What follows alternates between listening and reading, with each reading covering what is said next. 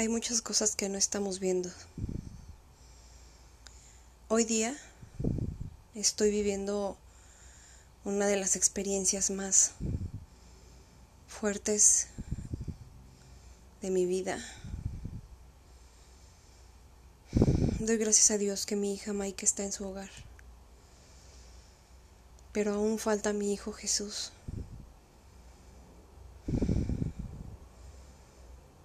Desde el 29 de abril del 2011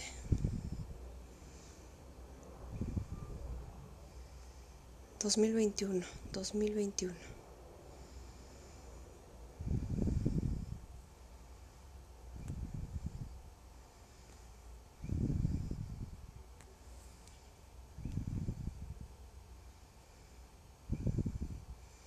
que no veo a mi hijo Jesús.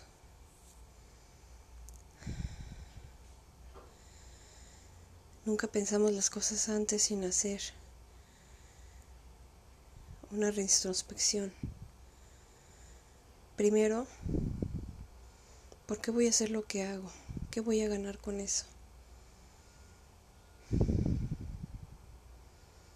Creo que Joel y su familia nunca pensaron todo lo que iban a causar. Tal vez solamente ver su propio dolor les hizo ver que tenían que buscar justicia con propia mano. Y es que a veces no sabemos por qué hacemos las cosas, desde el amor o desde el temor. Muchos a lo largo de la historia han elegido aportar o destruir amar o odiar, perdonar o vengarse, ser feliz, ser infeliz, la depresión o la vida, la enfermedad o la felicidad. Lo único que nos puede sacar de esto es el amor. Y yo me pregunto, Un padre hoy quiere hacer justicia porque no tuvo, según él, el derecho de ver a sus hijos. En este caso, Joel y Adrián me culpan de no ver a sus hijos. Pero antes ellos ya se pusieron a pensar todo lo que hicieron pasar a la madre de sus hijos, a la mujer que les amamantó, a la mujer que los... ¿Cómo, cómo se dice? Cuando estás eh, embarazada, pero que tú los alimentaste, que tú, la cual les dio esa forma para que pudieran venir a este mundo y trascender. A la mujer que le dieron su semilla, con quien crearían un hijo, una vida, se merecía todo lo que hicieron. Sí es cierto que muchos padres buenos, hay mujeres muy vengativas, muy malas, muy aterradoras que usan a los niños. Pero ese no es mi caso. Hay dos hombres que pretenden hacer creer que ellos son víctimas. Y no se trata de quién es el malo y quién es el bueno, pero definitivamente un padre que realmente quiere a sus hijos no se va y se embriaga tres veces a la semana o más. No va y llega borracho y se queda en el piso dormido y hasta se orina. No avienta cosas cuando se enoja o rompe cosas o grita solamente porque algo no salió como él quería. No insulta ni humilla con palabras hirientes a la mamá de esos niños. Un hombre que es un buen padre no deja de proveer. Y si la mujer trabaja, la tiene que apoyar. Pero a veces el, apoyo siempre era condicionado. Tú le pides al papá de Maika, oye, ¿puedes ir por ella?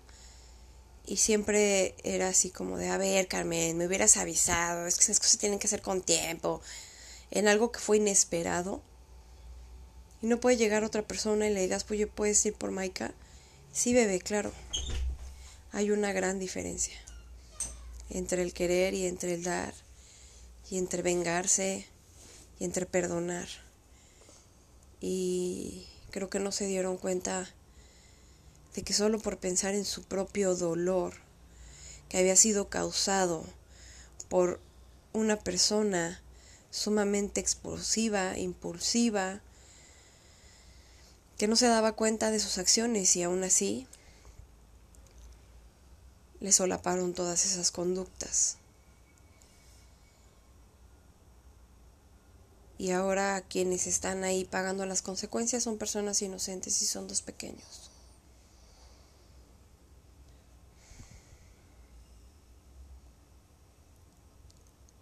¿Qué tienen que aprender de esto?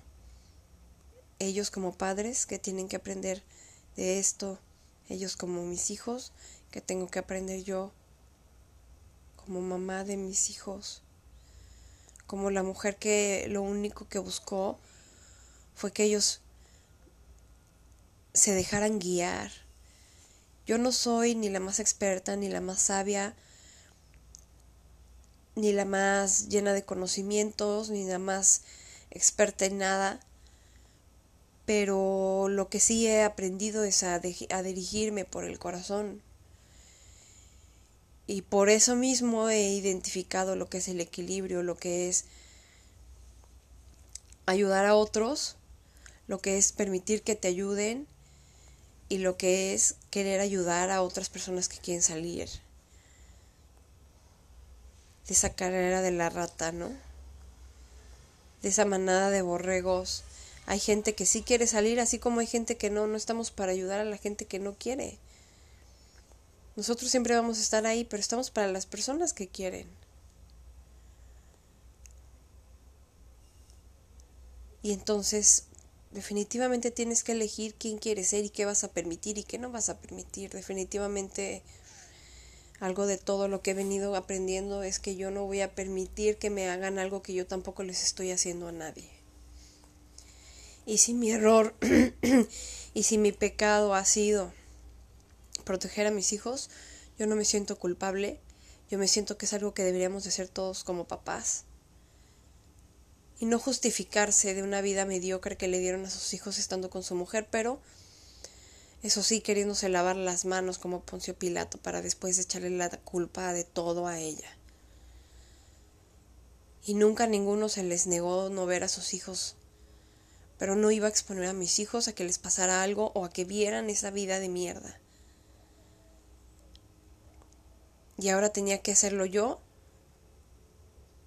en contra de ellos de mí, atacándome, usando cosas de mi vida como el abandono de mi mamá, como burlarse de que todas las enfermedades las iba a heredar mi hija, como como decirme que por eso me había abandonado mi mamá. Eso es algo muy doloroso. Tal vez no es un daño físico porque obviamente al primer madrazo que me quiera aventar el papá de mi hija, yo lo puteo luego, luego. Y eso no significa que yo le ganaría, es muy fuerte, pero sí me defendería, si me defendí de uno de un ochenta. Por no hacer su santa voluntad.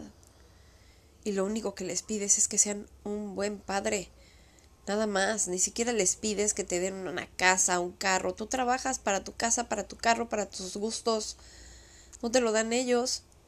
Nunca me lo dieron ellos. Y tampoco sabían administrar. Y tampoco me dejaban administrar.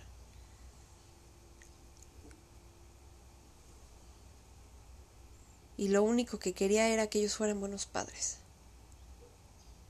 decidieron otro camino,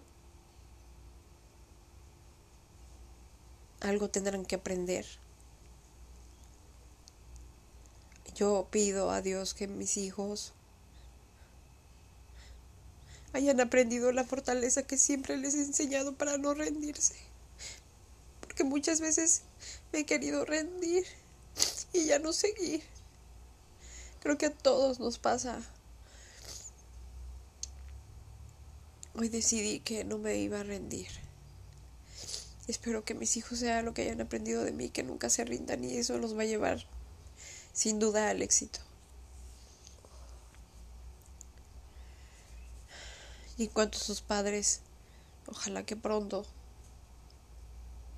abran su corazón a la conciencia de todo lo que hicieron y que se hagan responsables y que quieran solucionar este tema, haciéndole el bien a sus hijos y a mí, como nos merecemos. Porque bien o mal, ahí estuve y ahí me amaron y ahí los apoyé, los cuidé, los alimenté, les di un hogar. Y sobre todo cuidé a sus hijos. Con lo poco, lo mucho que tuve, siempre les di amor. Siempre estuve ahí con ellos. Hoy no me siento completa, no me siento completa, no puedo estarlo. Aún no regresa mi hijo Jesús y me pienso qué tengo que hacer para que regrese.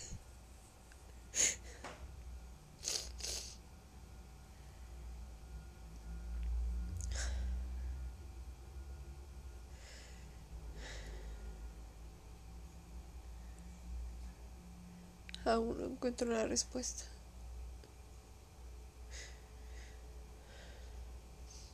Los procesos legales son larguísimos. Si me voy por esa vía no recuperaría a Jesús nunca.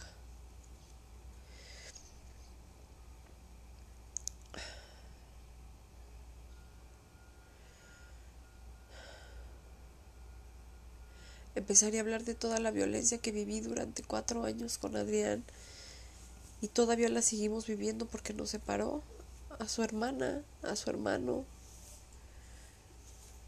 a mi hijo, nos separó decidió hacer eso y yo no sé cómo lidiar con eso.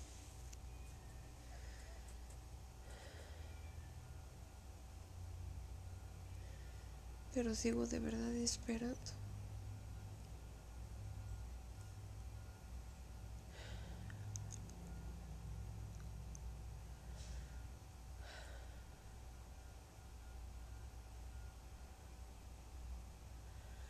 Veces quisiera olvidar este dolor, pero no puedo.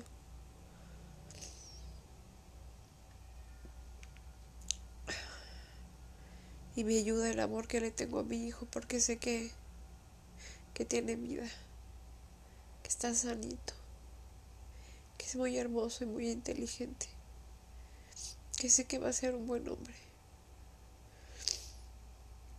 que es un buen hombre, que es un buen niño decreto eso en su vida. Y que sabe que siempre estoy ahí, en su corazón.